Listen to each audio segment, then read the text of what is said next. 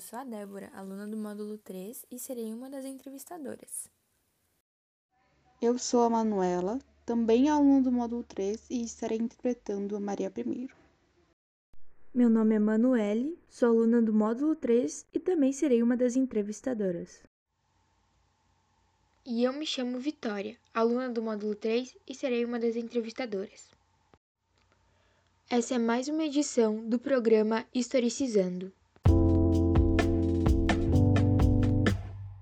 Programa de hoje, iremos apresentar uma das personagens que viveu nos séculos XVIII e XIX e conheceremos um pouco sobre a vida dela. Ela, que é assunto de grandes debates e propulsora de temas incalculáveis. É um prazer termos você aqui conosco. Maria Francisca Isabel Josefa Antônia Gertrudes Rita Joana de Bragança, mais conhecida como Dona Maria I. Olá a todos, o prazer é meu de estar aqui. Dona Maria, seja bem-vinda. Espero que esteja à vontade. Para iniciarmos a nossa conversa, gostaríamos de saber um pouco mais sobre a sua infância. Nos conte como foi.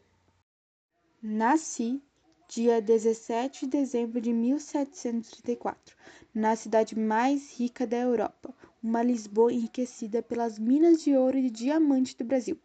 Fui criado em meio a três irmãs, Maria Benedita, Maria Ana e Maria Doroteia. Durante a opulência do reinado Dom João V, meu avô. Com três anos eu já recitava versos latinos e era ainda mais nova quando aprendi castelhano, francês e latim. Ficamos sabendo que dentre seus passatempos estava a leitura e que apreciava se fechar em um pequeno aposento e folhear os livros. Também descobrimos que se dedicou às artes, principalmente à música, uma vez que a corte do seu avô era um viveiro de artistas, não é mesmo?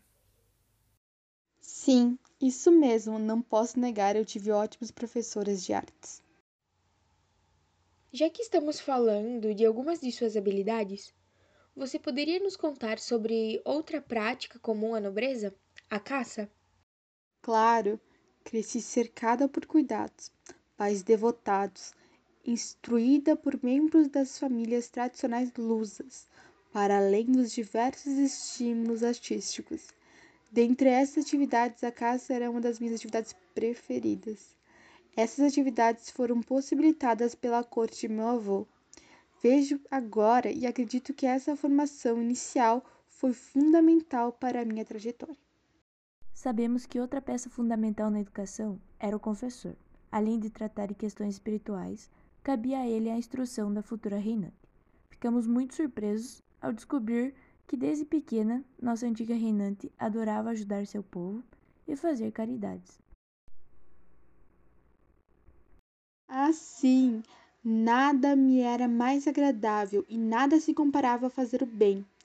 Parte do dinheiro que meus pais me davam para gastar com arredos e adornos, eu destinava à caridade das pessoas necessitadas. É de nosso conhecimento que a senhora tem uma fé muito forte isso herdou de seu avô, uma pessoa de profunda fé. Teve até um acontecimento que foi de tamanha temperança que não podemos deixar de mencionar. Quando ladrões invadiram uma igreja em Portugal, espalhando hóstias no chão, e nove dias de luto foram decretados por você, que também acompanhou descalça fiéis em procissão de penitência. Como não esquecer desse fatídico dia? Os nove dias que eu declarei de luto foram poucos em comparação ao luto que se estendeu dentro de mim.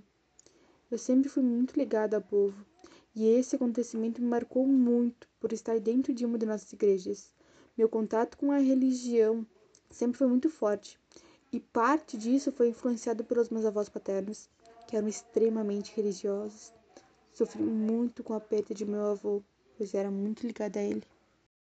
Me corrija se eu estiver errada mas seu casamento foi planejado ainda durante o reinado de seu avô, quando mesmo foi até o Papa solicitar uma dispensa para que você pudesse casar com seu tio, Dom Pedro. Naquele momento, o que estava em pauta era a própria sucessão da monarquia.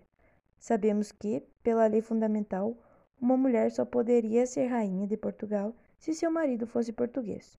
E essa escolha caiu sobre Dom Pedro, irmão de seu pai, 18 anos mais velho que você. Conte-nos um pouco sobre seu casamento e também sua relação com Dom Pedro, claro, se se sentir confortável. Certo. Eu me casei em 6 de junho de 1760, como você mesmo já disse, com Dom Pedro, o qual era irmão de meu pai. Nosso casamento ele foi muito feliz, e fruto desse matrimônio tivemos seis filhos. No dia 13 de maio de 1777, mais uma vez seu nome marca a história, sendo a primeira mulher a herdar o trono de Portugal, revolucionando a rígida administração anterior. E logo de cara, seu primeiro ato oficial foi demitir o marquês e pôr em prática um programa de liberalização do regime. E por essa atitude, o povo começou a lhe chamar de a mãe do povo, correto? Teria como nos relatar um pouco sobre isso? Quando subi ao trono, encontrei as prisões cheias de presos políticos, adversários da ideologia política do Marquês de Pombal. Entre eles, alguns padres jesuítas, o bispo de Coimbra. Todos os presos estavam em estado lastimável e foram postos às liberdades. Talvez por isso o povo tenha ficado tão grato por libertar aqueles que eram livres, que não tinham culpa. Porém, eu só estava cumprindo meu papel. Sei que é um assunto delicado, porém não podemos evitar de falar sobre as trágicas perdas de seus familiares em um curto período de tempo. Como isso lhe afetou? Passei por um complexo quadro de depressão na época. A morte de meus familiares de meu amigo Frame me causaram grandes dores. E era uma tristeza tão grande que eu não conseguia entender. Eu me perguntava que pecado que eu havia feito para sentir tamanha dor. E foi no mesmo período em que estava acontecendo a Revolução Francesa. E por isso meu filho João VI ele assumiu a regência. Como foi a angústia de deixar tudo para trás nas mãos dos revolucionários e vir se abrigar no Brasil? Lembro-me bem desse dia. 13 de novembro de 1807. Foi um momento bem difícil, mas nós precisávamos manter a calma. E para finalizar o nosso encontro de defuntos, sua ida para o outro lado, como foi?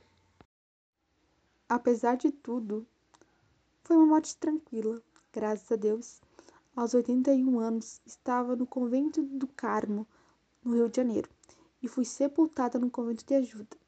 Hoje meus restos mortais estão na Basílica da Estrela em Lisboa, minha doce terra natal. Maria I foi uma grande rainha e uma pessoa de caráter espetacular, mas é injustamente conhecida pelo título de Rainha Louca.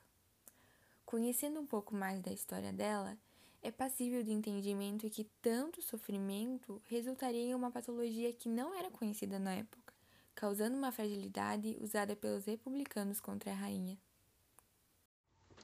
Então, galera, essa foi mais uma edição do programa Historicizando. Hoje falamos sobre a incrível e inspiradora história de vida de Dona Maria I, ela que fez parte de muitos fatos históricos. Foi uma honra tê-la aqui.